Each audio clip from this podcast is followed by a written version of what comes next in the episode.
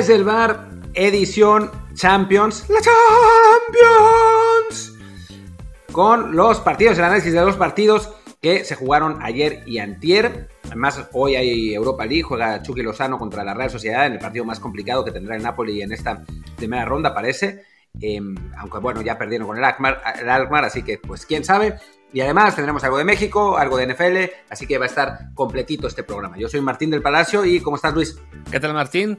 Yo soy Luis Herrera y como siempre les recuerdo, si no lo han hecho ya, suscríbanse a este programa en, que sea, perdón, en Apple Podcasts, en Google Podcasts, Spotify, Stitcher, Himalaya, Castro, Overcast, iBox, cualquier plataforma que sea favorita, pues ahí por favor suscríbanse, pónganle notificación y, y automática, déjenos un review de 5 6 para que más gente nos encuentre.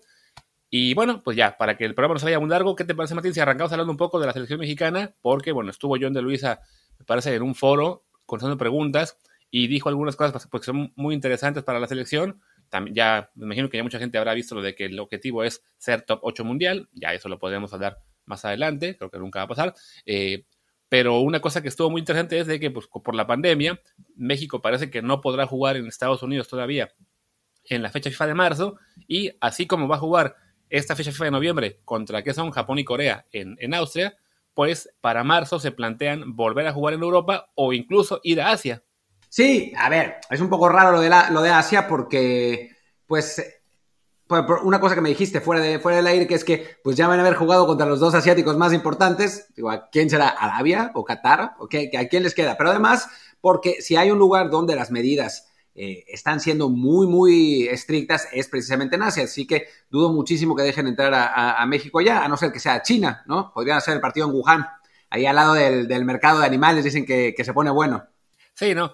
Que bueno, seguramente habrá países que sí tengan una, un nivel de restricción menor. Igual hablamos de que algo que será en marzo. Quién sabe cómo estaremos para entonces. Bueno, vamos a estar igual seguramente. Eh, pero, pero bueno, quizá Qatar que busque rivales para, para prepararse, quizá equipos de la zona también. ahí la bronca es evidentemente que si son rivales de, países más pequeños o con menos restricciones, pues también serán rivales más débiles, que no valdrá mucho la pena jugar contra ellos, pero bueno, lo que sea que no sea ir a, al Moletour en Estados Unidos ya es un avance y, también en función de lo que veamos contra Japón y Corea en, en, noviembre, pues será interesante ver si ya hay una revancha o si rivales como Qatar, Arabia y algún otro que no, no venga a la mente ahora mismo, pero que sea interesante pues para que México también enfrente estilos distintos y no se la pase jugando siempre contra Bolivia, Venezuela, Ecuador, Colombia eh, y los equipos D o, C de Bosnia y Suecia, ¿no?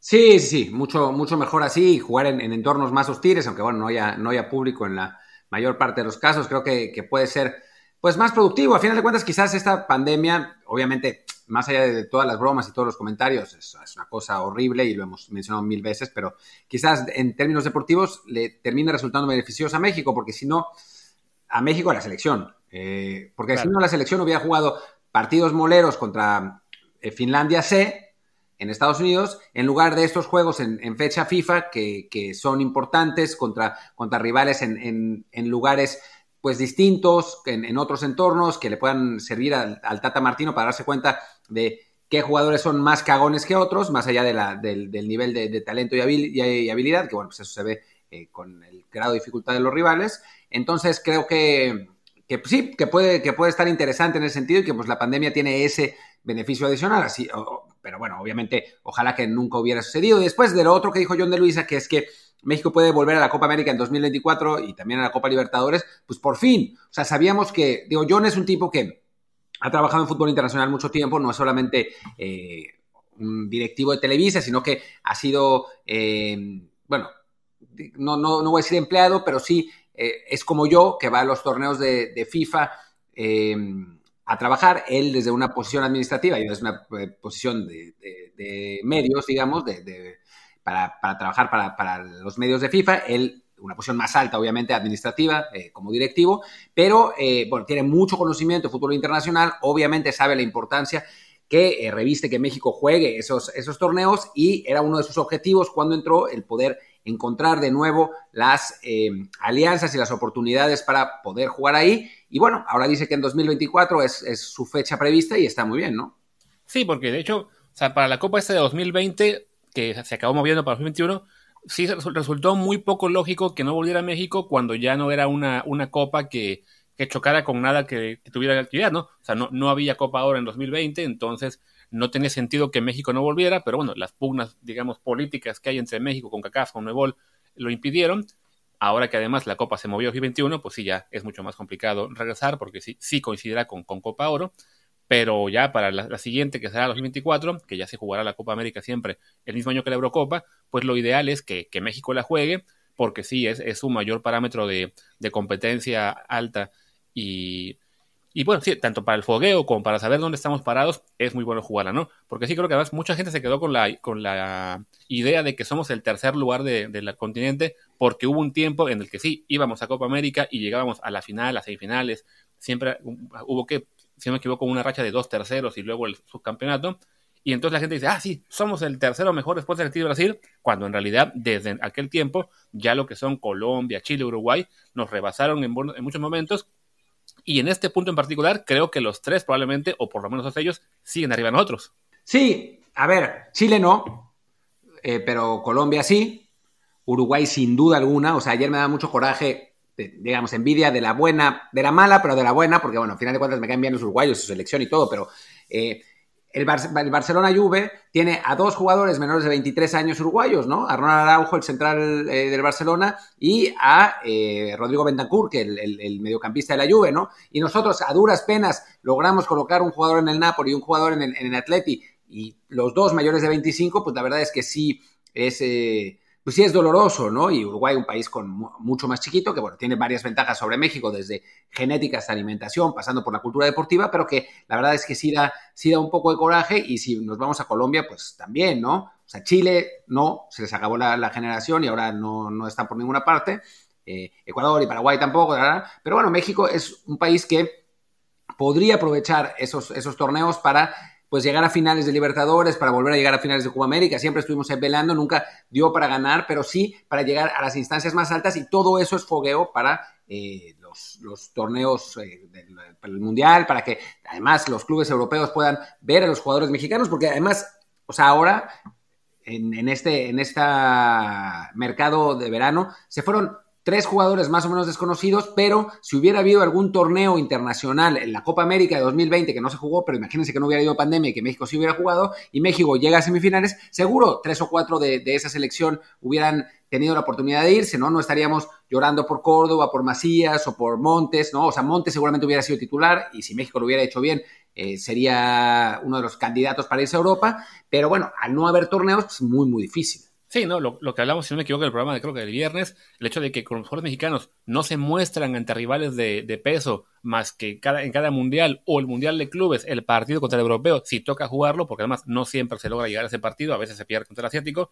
pues no hay forma de que el club europeo que esté interesado en un jugador mexicano tenga un mejor parámetro de si este jugador eh, puede rendir a nivel mayor o si simplemente luce porque está en una Liga MX que si bien es competitiva, si bien creemos que tiene buen nivel, pues al haberse quedado sin ese parámetro de competencia contra la Colmebol en Libertadores, pues ha perdido mucho, ¿no? Ojalá que se regrese. Eh, Copa América yo creo que es algo que básicamente es cuestión de voluntad eh, para, que, para que se logre, porque sí, los tiempos de, en cuál se desarrolla coinciden bien para que la selección la juegue sin que se con acá.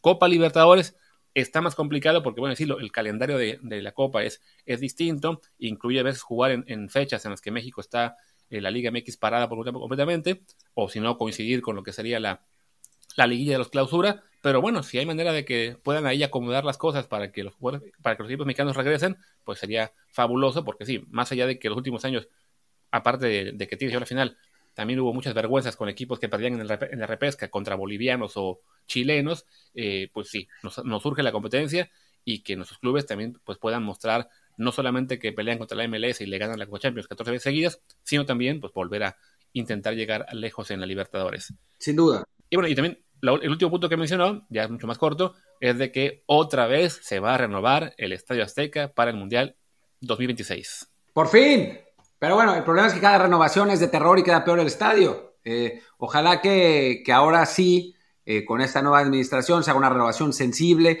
que el estadio quede bien. O sea, yo lo tiraría y construiría otro nuevo en su lugar. O sea, dejaría el cascarón y lo, y lo reconstruiría todo por dentro. Dudo mucho que suceda, pero por lo menos que sí le metan mano de verdad y que lo dejen para los estándares de primer mundo, porque es un estadio que se está cayendo de viejo. Sí, no, y que además visualmente es horrible. O sea, el, lo que era la Azteca, digamos, hasta qué sería, los 90 quizá, principios de 2000, que era un estadio bonito, estéticamente hablando, ahora uno lo ve, las tomas aéreas, y, es un Frankenstein realmente espantoso, ¿no? Le sumas la publicidad que tiene pintada, pues ahí sí, bueno, se entiende que es un ingreso que, vale la pena tenerlo para cualquier empresa, pues eso se puede pasar, pero sí, visualmente la verdad es que es una estética muy, muy fea la la, la de la Azteca, y pues sí, que la renovación quede bien, y si por ahí algún modo se les puede ocurrir no hacer un Wembley tirarlo y, levantarlo de nuevo, pues mucho mejor. Pero bueno, en México sabemos que ahí sí el, costo puede ser muy, muy alto, ¿no? Sí, sí, sí. Es complicado y sobre todo porque no hay.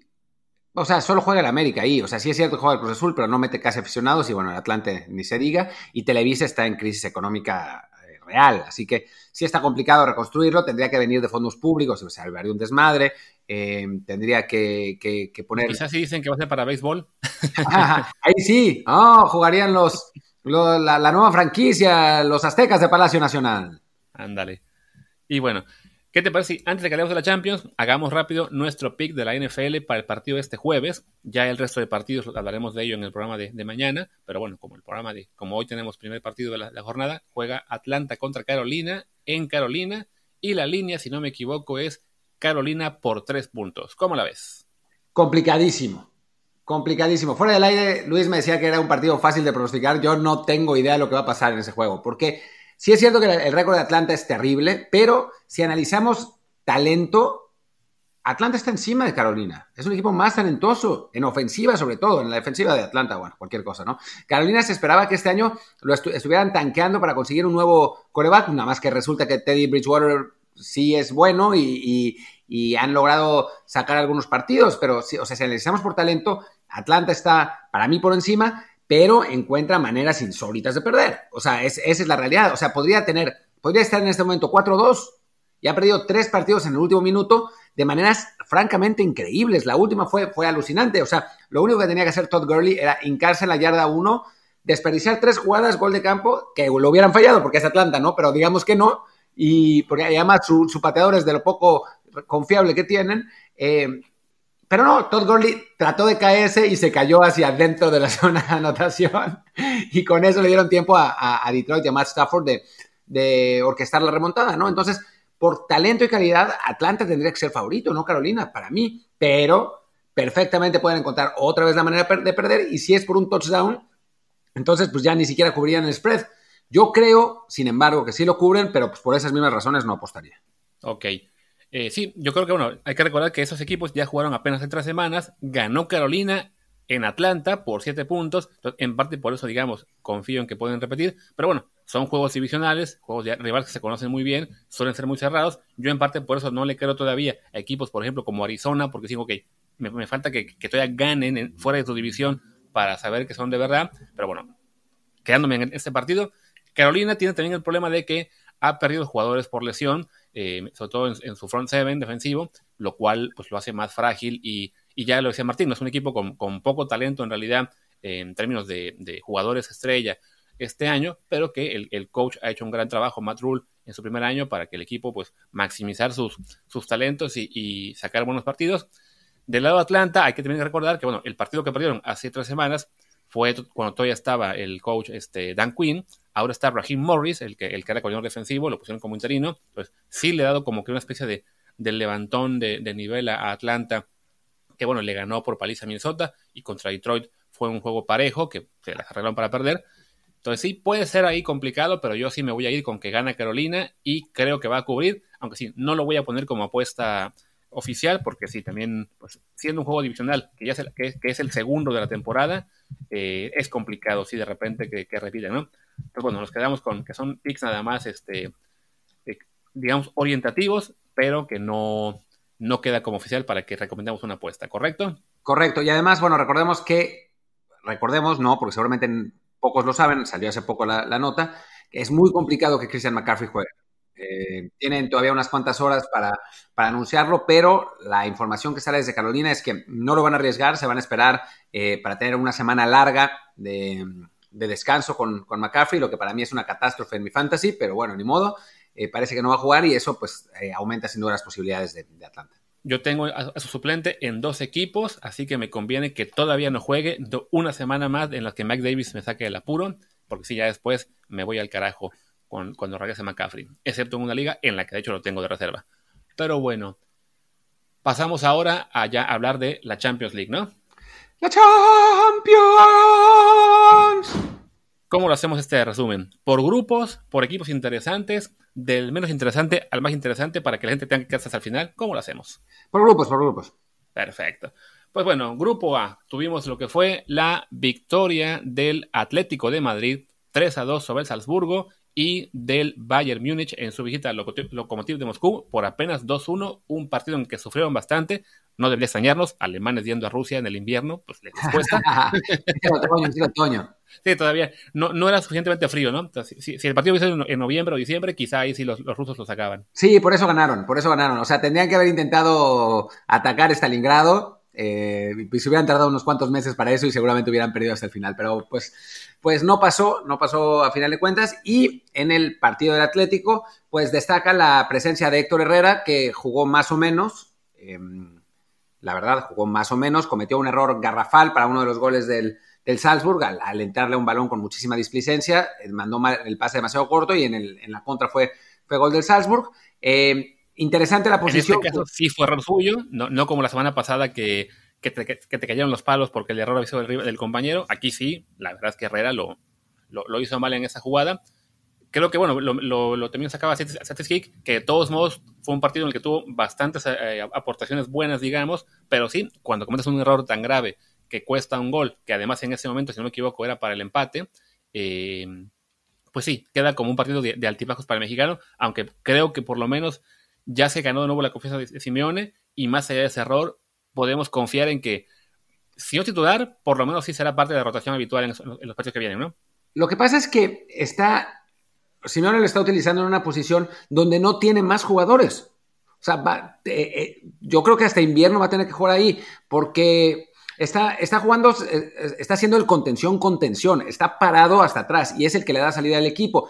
El otro jugador que llegó para esa posición, que es Torreira, es un jugador más defensivo, menos técnico y al que le cuesta más trabajo salir de atrás jugando. Entonces, pues se ve difícil que le quiten la titularidad a Héctor, digo, aún, ¡ah! se me olvidó la palabra, increíblemente. Parece difícil que, que le quiten la titularidad a Héctor, eh, salvo que empiece a cometer errores constantemente como estos, porque es realmente el que le da salida al equipo y por eso eh, las, las eh, estadísticas positivas, porque tiene un montón de contacto con el balón si sigue así, va a seguir jugando. Eh, me, llamó la atención la posición porque es esa posición que intentó Juan Carlos Osorio con él en aquel partido de las Confederaciones contra Alemania y Herrera jugó un partido horrible y Alemania ganó 4-1, nos hizo dos goles en los primeros 10 minutos, pero se ve que eh, Simeone ya le enseñó cómo jugarla y a pesar de que sigue estando, sigue estando muy lento, sigue estando muy grande, se le ve eh, lento en la reacción, pues para esas funciones lo, pues es el jugador que, tiene Simeone, ¿no? Y lo va a seguir usando.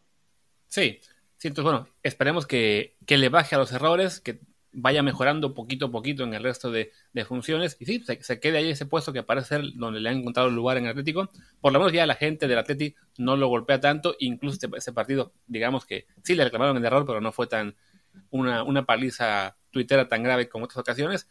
Y bueno, y en el segundo grupo hablábamos de que el Bayern ganó, creo que ahí no, hay mucho que decir, el mejor equipo del mundo en este momento, a menos que lo sea el United. ¿Tú qué opinas, Martín? No. No, yo tampoco lo creo. Pero bueno, pasemos a... De hecho, me, me salté un grupo, pero bueno, pasemos al grupo B, que es donde estaba la, mayor sorpresa, que es que el líder es el Shakhtar Donetsk con cuatro puntos, que empató con el Inter, y también el Gladbach y el Madrid empataron un partido en el que Madrid pues tuvo, bueno, no suerte, pero sí su, su típica eh, su típico regreso tardío para quitarle al equipo alemán lo que parecía una victoria ya cómoda, que iban 2 a 0, faltando creo que 10 minutos, al final quedó 2 a 2, pero bueno, ahí sí, en ese grupo, pues todo al revés, ¿no? Shakhtar líder, Madrid último, ¿qué está pasando ahí? Pues está pasando que está apenas empezando la competencia, ¿no? El Madrid no jugó tan mal, eh, jugó bien el primer tiempo, Lo que pasa es que mm, el, el Borussia, pues anotó en las dos que tuvo con el hijo de, Lilian Turam.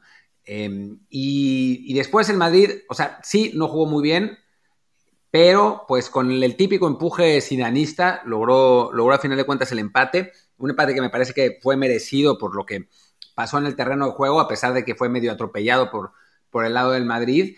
Eh, pero creo que se van a recuperar, sobre todo porque el grupo está, es asequible eh, por el momento, ¿no? Si, si el Madrid estuviera en un grupo con, no sé, eh, el City, que era, que era un segundo sembrado, y, eh, wow, pensar un equipo, y el Bayern, por decir cualquier cosa, eh, pues estaría complicadísimo, ¿no? pero siendo los rivales que tiene, pues creo que, tiene espacio para, para la... Pues para, para jugar un poco con, con esos resultados, pero sí, obviamente, el tercer partido que juega de local o de visitante. Juega de local contra el Inter. Contra el Inter. En teoría el rival más duro, pero, juegan, en el, juegan, en el Bernabéu, juegan en el, en el Di Stéfano. Que si el, si el Madrid gana el próximo miércoles, o creo que es el martes, pero bueno, si, si gana el partido contra el Inter, se coloca automáticamente en zona ya de calificación, sea segundo o primero, segundo, bueno, sí, segundo, sería como segundo seguramente, pero por ahí, un empatito más y ya la cosa se empieza a poner más complicada, ¿no? Sí, sí, tiene, tiene que sacar el resultado contra un Inter que eh, tuvo que que sufrir otra vez para, poder sacar ese, ese, empate contra el Shakhtar, un partido que, se jugó en Donetsk, en el que sí dominó el Inter, pero el Shakhtar tuvo un par de oportunidades, tampoco fue el mejor partido de la historia, acabó 0 eh, a 0, y ya contra el, contra el Mönchengladbach había, que había tenido que regresar, que, remontar, así que tampoco es que haya empezado el, torneo el Inter como sus aficionados quisieran, pero por lo pronto está todo abierto en ese grupo y pues está más divertido de lo que se esperaba, ¿no? Sí, que se jugó en Kiev, ojo, ¿eh? No en Donetsk. Sí, dije en Donetsk. Sí, no. Eh. Si dije Donetsk, es increíble porque estoy en Kiev y pensé en ir a ver ese partido. Lo que pasa es que se, cruzó con, el, con la grabación de nuestro programa de NFL, del de, Trend Zone, y entonces no pude ir, pero el plan era totalmente ir a ver ese partido exacto. Así que bueno, eh, sí, fue en, fue en Kiev. Lo que sí va a estar divertido es que el Madrid va a tener que venir a jugar a Kiev ya en invierno. Entonces, el frío va a estar divertido aquí. La semana que viene, de hecho, sí, los juegos son el martes, así que te vas a perder el Shakhtar contra Mönchengladbach, pero bueno, te queda la esperanza de que el juego contra el Madrid de la segunda vuelta sí caiga en, en miércoles. Estoy nomás. No, también será en martes, te vas a perder todos. Pero además, pero entonces voy a estar en Estambul, voy a estar en Estambul así que nada, que se, que se queden con ah, su igual. yo, yo ya me voy. sí, sí. Pero bueno, pasemos a el grupo C, en el que tenemos lo que fue la victoria del Manchester City, que le ganó, ¿a quién le ganó? Ya ni me acuerdo. Al Olympique de Marsella, claro, de visita 3-0, y el Porto derrotó 2-0 al Olympiacos. Pues ahí creo que en el grupo está la normalidad. El, City ya está caminando con dos victorias. En, tres puntos están el Porto y el Olympiacos, y el Marsella, quizá el más excepcionante, que está en cero. Pero bueno, todos sabíamos que el City va a dominar ese grupo con, con facilidad, y creo que el Porto también va a aprovechar para irse en el segundo lugar, ¿no? Sí, el Porto parece, parece tener ventaja sin duda, eh, aunque, bueno, todo parece indicar, digo, más allá de que el Marsella no es un equipo terrorífico, no, sin, sin haber jugado bien, no, no, es, no es un Ferencváros o algo así, pero más allá de eso, si asumimos que Porto y Olympiacos van a estar peleando por esa, esa clasificación, entonces el, grupo se decidirá en ese último partido que jugarán en, Atenas los, los, griegos contra los portugueses. Y bueno, va, va, a ser, va a ser divertido, aunque el Porto sí eh, aparece como favorito. Y bueno, hablar un poco de Tecatito Corona, que jugó un partido más discreto, fue reemplazado al minuto 75, si no me equivoco. No ha estado tan decisivo en los últimos dos encuentros del Porto, pero bueno, sigue siendo un jugador demasiado importante como para que nos preocupemos por su titularidad o algo así. Sí, ¿no? Y el caso del, bueno, de los rivales de grupo, el Olympiacos ya le ganó al Marsella en la jornada 1, entonces sí, parece que los franceses son el rival más débil de este, de este equipo, o que por lo menos sí no, no, no están a, un nivel, digamos, tan, tan peligroso para, para lo que sea para el Porto. El Porto, que de hecho, bueno, como nota curiosa, quería comentar que leía que tuvo un año, una temporada 2019-2020 que fue la peor historia en términos económicos, que perdieron, bueno, reportaron pérdidas de 116 millones de euros. Una locura y ni siquiera vendieron a Tecatito Corona, digo, con tan, supongo que querrán eh, resarcirse en Champions, ¿no? O sea, recuperar ese, ese dinero en Champions y pues por ahí van, ¿no? El triunfo contra el, contra el Olympiacos fue importante, pero, pero sí, eh, uno pensaría que con, tantas pérdidas, pues tendrían que hacer una venta de todos sus activos y pues no pasó.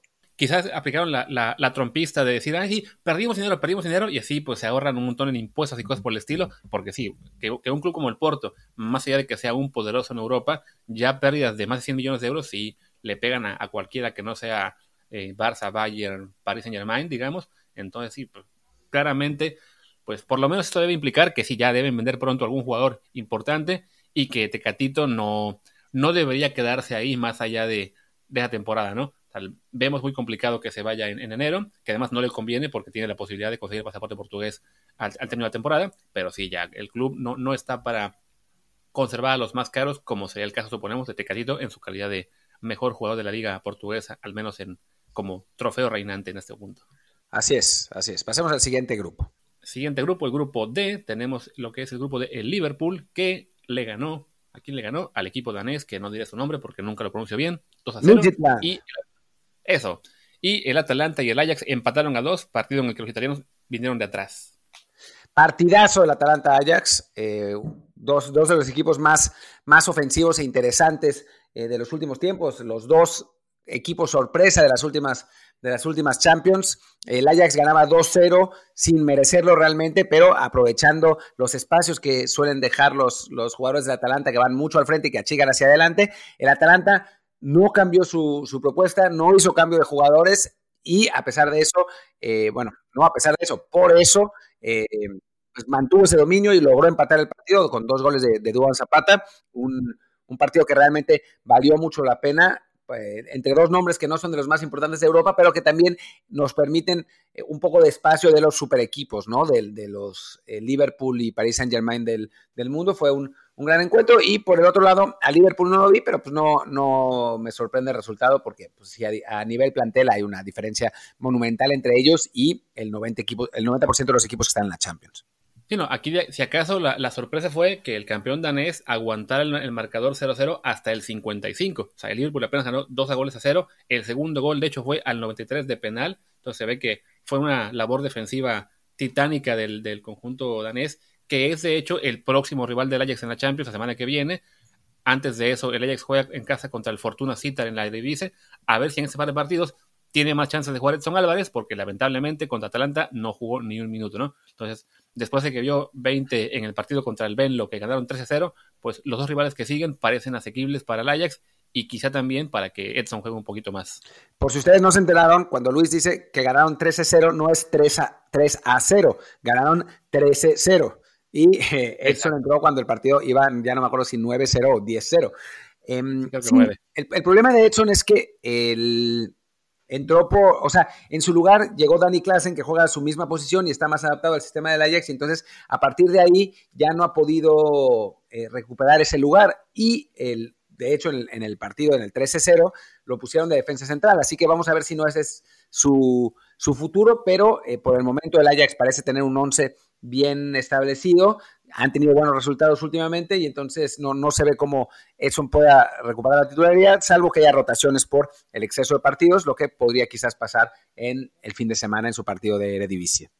Sí, que además, como, como lo comentamos el otro día con el tema de Alejandro Gómez en el Benfica, la posición de, de, de Edson, igual que la de Alejandro, sea contención, sea defensa, es de esos puestos en los que no es muy común que haya cambios durante el partido, ¿no? Salvo que sea para adaptar completamente al sistema, pero bueno, si, si es un partido, digamos, parejo, eh, por lo general, pues lo que cambian son tus delanteros, tus extremos, o sea, no, no haces mucho movimiento en la, central o en la contención, entonces sí, es complicado para Edson, una vez que está en la banca, ver actividad, salvo que sea un partido raro como el del Menlo, en el que sí, acabas 13 a 0 y puedes meter a quien te dé la gana, ¿no? Pero bueno, esperemos que contra el Fortuna Citar, pues haya más chance, y si no, también contra el Midtjylland, como se diga. Eso, carajo, por fin. Lo logramos, lo logramos. Nunca más. Esperemos que los echen pronto a la Champions y ya, que, mejor que regrese el Rosenborg, un equipo eh, noruego, que es más sencillo decirlos, que estos daneses que no, es, imposible. En fin, pasemos al grupo E, en el que, ¿quién está en el grupo E? Es el grupo del Chelsea, entonces le ganaron al Krasnodar ayer cuatro goles a cero en Rusia. Ahí sí, para los ingleses no fue problema ir a, Rusia. Y el Sevilla, que es sufriendo, pero le ganó 1-0 al Rennes. Y bueno, ya ese grupo se empieza a perfilar, pues lo, lo que es la normalidad, ¿no? Chelsea-Sevilla arriba con cuatro puntos y el turco y el, perdón, y el ruso y el francés con un puntito abajo peleando por irse a Europa League. Era, era como se esperaba. Lamentablemente en el Ren no pudo jugar Camavinga, la gran, su gran figura, y eso pues obviamente eh, condicionó y a pesar de eso le hizo, le hizo partido al Sevilla, ¿no? Y el, en el otro partido el Chelsea gana 4-0, Christian Pulisic que entró, entró de cambio, no fue titular, eh, y después falló una chilena terrible y entonces nos podríamos reír salvo que hizo un gol después y entonces ya no, ya no, ya no es tan divertido que, que nuestros archirrivales estén haciendo goles en, en esos equipos grandes. En, pues no vimos, no, la verdad es que este, grupo, los partidos estaban, parecían estar definidos de, antemano y nos decidimos a ver otros encuentros, así que pues hablaremos más a fondo en otras semanas cuando tengamos tiempo de, ver, de, verlos, pero por el momento eh, siguen por el camino esperado, ¿no?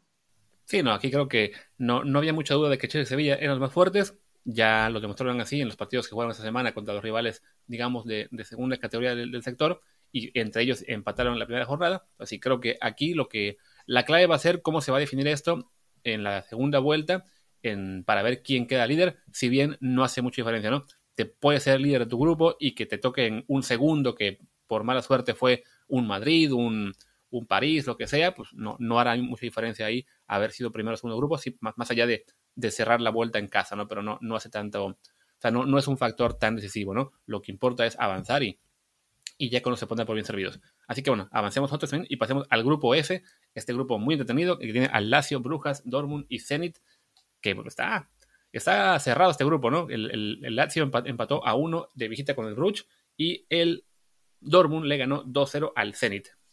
Que lo sufrió el Dortmund, ¿eh? O sea, estuvo 0-0 el, partido hasta el minuto más o menos 70, después ya logró desbloquear. Sí, los alemanes siguen pareciendo el equipo más, más poderoso del grupo, pero la Lazio tiene nivel y los otros dos no son poca cosa, ¿no? El Bruce ha sido competitivo en, sus dos partidos, el, el Zenit digo, terminó perdiendo el, partido de ayer fue, pero eh, también eh, se, no, se ha visto, no se ha visto tan mal, así que pues parece ser un grupo relativamente abierto. No debería sorprendernos que calificaran pues los dos grandes, ¿no? El Dortmund y el Lazio, que son medio grandes, pero para el grupo son grandes, pero hay, hay margen para la sorpresa.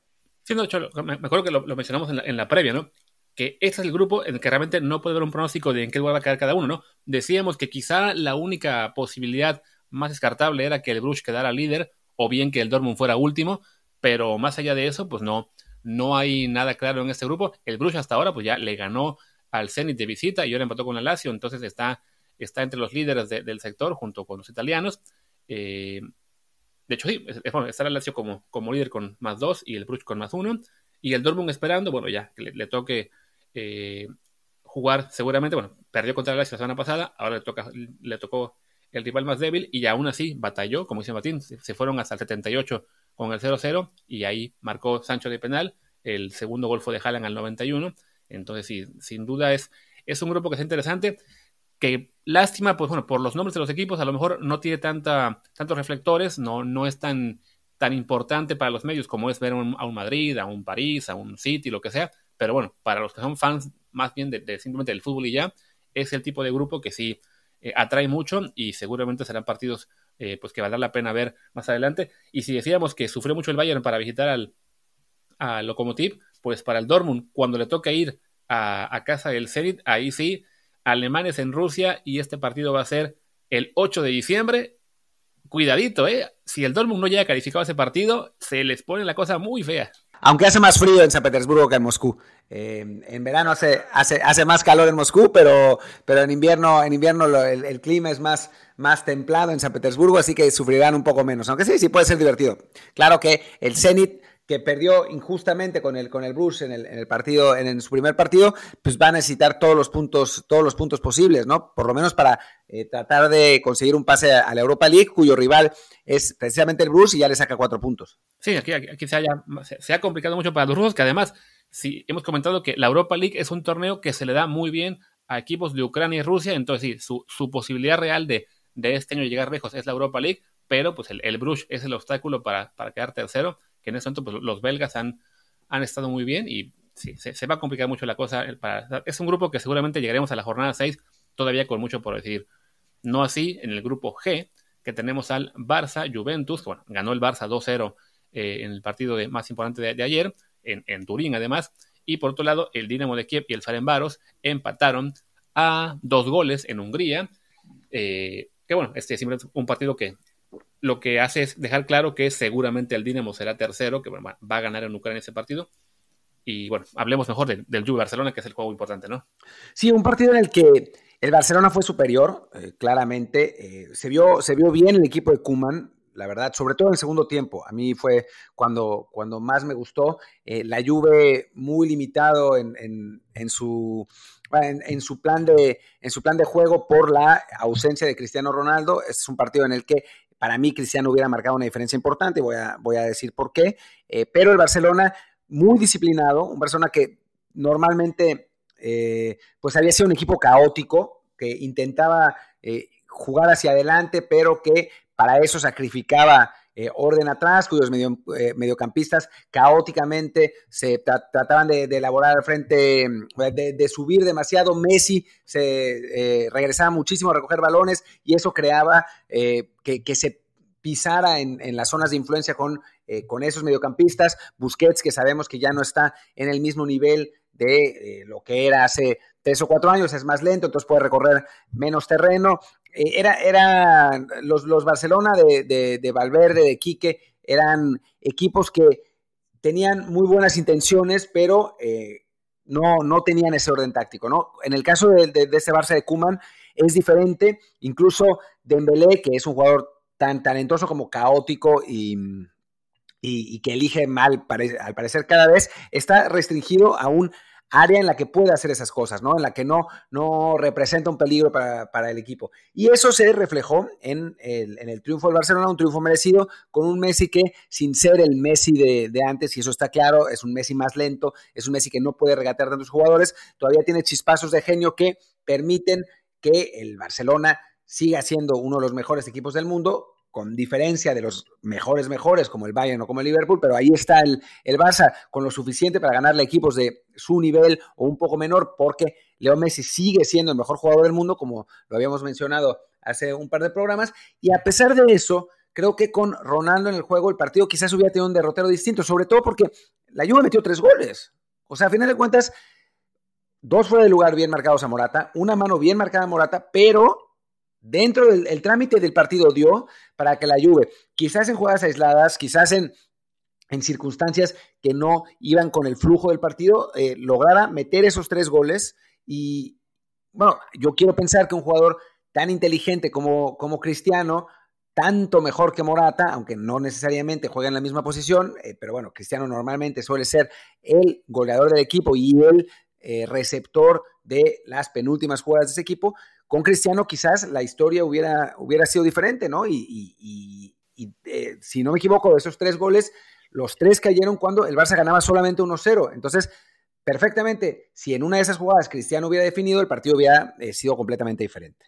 Sí, porque de hecho el gol del, Barça, el segundo, fue de, penal de Messi ya al 91, ya con el partido, bueno, ya a punto de terminar. Entonces sí, la, la sorpresa tuvo la, lluvia para empatar fueron varias, y sí, el, el, el ahí intervino, e intervino bien, o sea, los fuera de juego estuvieron bien marcados. Ya la polémica que tuvimos fuera en, Twitter sobre si la regla del fuera de juego está bien o no con su redacción actual, con lo que es la, la aparición del VAR, es otra cosa. Creo que la podemos dejar para un programa en el que no, llevemos ya hablado 40 minutos. Pero sí, bueno, el, VAR intervino para, para que los, los, goles quedaran anulados correctamente y esto le da al Barça una segunda victoria que ya pues, le, encamina a ganar el grupo. Y se, se, ve complicado que la Juve pueda remontar porque el Barça seguramente le va a ganar todos los partidos al, Dinamo de Kiev y al Ferencváros también. Entonces, la esperanza de la Juve sería también ganar todos sus juegos y ganar la vuelta en Barcelona. En la jornada, si no me equivoco, es la, última o penúltima de... La última, sería igual, 8 de diciembre, Barça-Juventus. Entonces sí, se, ve muy complicado que, que, la Juve le quite el grupo al Barça, pero bueno, como decía antes, no creo que haga mucha diferencia ser primero o ser segundo, porque pues justo como este grupo, hay otros más en los que también hay dos clubes grandes involucrados y pues ya en el sorteo te puede tocar un, un segundo, un rival que es un segundo, que es más fuerte que alguien que quedó primero en su grupo, ¿no? Sí, sí, sí. O sea, la Juve no, no va a tener problema para, para calificar. Y con el Barcelona, a mí la verdad es que en el, clásico me parece que el Barcelona eh, obtuvo poco premio a haber sido mejor durante gran parte del encuentro. O sea, yo creo que este Barcelona tiene el talento y tiene la dirección técnica suficientes para, para ser un equipo competitivo, ¿no? Eh, por ahora no se ha visto porque hay muchos cambios, o sea, han bajado la, la media de edad de, tres años y medio de lo que era la temporada pasada a la temporada actual. Eh, es un equipo que eh, juega constantemente con adolescentes, con jugadores como Pedri o como, como Ansu, que tienen 17 años. Ayer empezó Ronald Araujo, el uruguayo, que tiene 21. O sea, es, un equipo en renovación, pero me parece que en ese sentido Kuman lo está haciendo razonablemente bien. ¿eh? Aunque es posible que el Barça no gane nada esta temporada y sí me parece que está lejos de los mejores de Champions, sí es un equipo que parece por lo menos tener una idea, ¿no? Y ahora con la salida de Bartomeu van a, eh, pues se van a quitar distracciones en, la directiva y bueno, parecería que el Barça va por, por el camino correcto, aunque no esperemos mucho de este equipo durante esta temporada, en mi opinión. De acuerdo. Y bueno, ya para acabar el repaso de Champions, el último grupo, Grupo H, donde Repito, ¿es el United el mejor equipo del mundo ahora? No. No, no lo es, pero le ganó 5-0 a Leipzig, pues en lo que fue el resultado más llamativo de la jornada, porque además viene a continuación de la victoria en París la semana pasada, donde ganó 2 a 1. Entonces sí, el United se revela como un equipo de nuevo protagonista en la Champions, al menos en el arranque. Ya es líder de ese grupo. El París eh, quedó, venció al Istanbul de visitante 2 a 0. Entonces, pues aquí los sorprendes, ¿no? Que le, ganas primero al finalista de la Champions en la jornada 1 a domicilio y en la segunda goleas a un equipo que fue hace apenas unos meses semifinalista, ¿no? Está ahí el United dando una, imagen que no esperábamos. No, para nada. La verdad es que, muy bien el, United. Eh, yo debo reconocer, cometí el grave error de ver el partido del Paris Saint Germain en lugar de ver el del United. Así que no sé exactamente qué pasó eh, por qué el United le ganó 5-0 al, al, RB Leipzig, un equipo que, eh, al, Leipzig, un equipo que llegó a, semifinales la temporada pasada. Me pregunto qué, habrá pasado. En, cuanto al Paris Saint Germain, le, faltaron ideas, sobre todo porque Neymar le lesionado. Eh, parece que, no es tan grave, pero sí se va a perder algunas semanas, lo que pues es doloroso en relativos términos, porque bueno, el, próximo partido del, del, PSG es contra el PSG es contra, contra el RB Leipzig, un equipo que le debería ganar, y después en la Liga Francesa pues no tiene realmente rivales, así que bueno, puede, puede esperar un poco más lo de Neymar, pero sí salió lesionado antes del final del primer tiempo, ya de por sí el, no había empezado bien el equipo parisino y desde que se fue Neymar como hasta el minuto 70 le costó muchísimo trabajo en, materia ofensiva. Mbappé no está todavía en el nivel que, eh, bueno, le conocemos y es verdad que le cuesta trabajo cargarse al equipo él solo. Al final de cuentas se desbloqueó el partido con un, un Di María bastante bastante activo en la, en la parte delantera. al final, el, gol con el que se desbloquea todo es un remate de cabeza de Moiskin, el italiano, en el que lo dejan solo y se nota la diferencia de talento entre los dos equipos, pero no jugó eh, muy bien el equipo parisino. Y del otro lado, el, United parece que sí. Eh, te digo que yo no lo vi, pero los aficionados del, United en Twitter estaban, pero que eh, no podían, no cabían en sí de la emoción. Fue, un partido, yo, yo vi tramos, este, no, todo, porque al, al haber seis juegos a la vez, le va uno cambiando de uno a otro y la parte que yo vi del United contra Leipzig me pareció un juego que, si bien el United era mejor, eh, no estaba pues tan, disparejo, ¿no? De hecho, bueno, el, juego estuvo 1-0 al minuto 21 y el segundo gol no cayó sino hasta el 74. Y ya a partir del segundo gol, pues lo que pasó fue, que Leipzig se, desfondó de una manera estrepitosa. Pero bueno, que creo que también es un poco, mm, si no casualidad, sí, pues una situación rara, ¿no? En la que de repente un juego en el que estabas eh, cerca, peleando, tratando de, de llegar al empate te cae el segundo y mentalmente algo pasa y el equipo rival aprovecha pues para así darse, servirse con mucho gusto y el United acabó marcando cuatro goles en los últimos 15 minutos, ¿no? Entonces sí creo que el 5-0 no es representativo de lo que pasó en la cancha, sino más bien de, un Leipzig que sí, que se, se desfondó al final y un United que estuvo muy certero y aprovechó la oportunidad para, para ganar por una goleada que pues le deja sin duda un, un buen sabor de boca y de paso pues, le, encamina a, calificar en este grupo, que es yo creo que el, más difícil de todos, con, con, el, con París, con Leipzig y con United. Y además, pues muy un contraste significativo con ver a United como líder en su grupo, como el equipo en este momento, digamos, más, más sólido en Champions League, cuando en la Premier League técnicamente está decimoquinto. Sí, es muy extraño esa, esa eh, dicotomía, por decirlo de, alguna manera. Eh, un United al que le ha costado eh, mucho trabajo en, la Premier y que ha estado realmente bien en, Champions. Yo al United lo vi contra el Tottenham, que fue una catástrofe, aunque eh, se llevaron, bueno, la mayor parte de los goles que se llevaron fueron por, la tarjeta roja, pero, pero tampoco lo he visto tanto en Premier, entonces no sé cuál, cuál sea la diferencia. Prometo de tarea ponerme a ver sus partidos en, los próximos días para ver qué, qué diablos está pasando, por qué está tan mal en, Premier y por qué también en, en, Champions. Pero sí, la verdad es que, que sorprende mucho, quizás sea eh, la falta de plantel como para afrontar los dos torneos, quizás sea una, una diferencia en el, en el ritmo, no lo sé.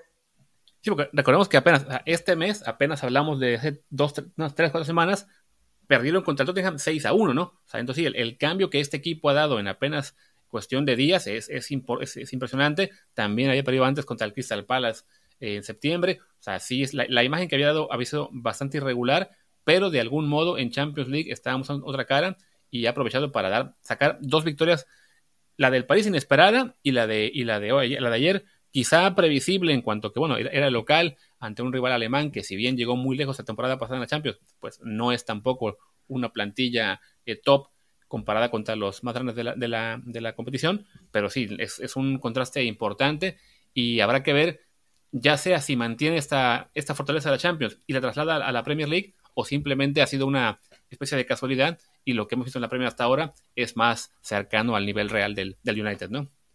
Sí, vamos a ver qué pasa. Yo creo que la, la respuesta es intermedia. ¿eh? O sea, no es un equipo por plantel, a pesar de tener buenos jugadores, porque los tiene, pero no tiene tan buenos jugadores como para eh, ser mejor que el, que el Paris Saint-Germain y ser uno de los protagonistas de Champions, pero tampoco la tiene para estar en la, en la parte media-baja de la tabla, ¿no? Es un equipo, de, un, equipo top 6 de, Premier, sin duda alguna, y un equipo que perfectamente tiene calidad para llegar a cuartos en, en Champions, ¿no? Para mí ese es el pronóstico del United y reconozco, no lo he visto mucho esta temporada, pero por lo que he leído y no, no ha variado mucho ese pronóstico y por el análisis del plantel.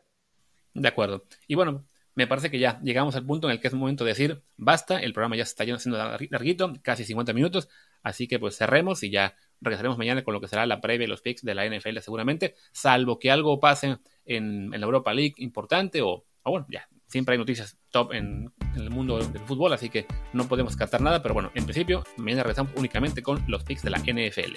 Así va a ser. Yo soy Martín del Palacio, mi, Twitter es arroba martindelp.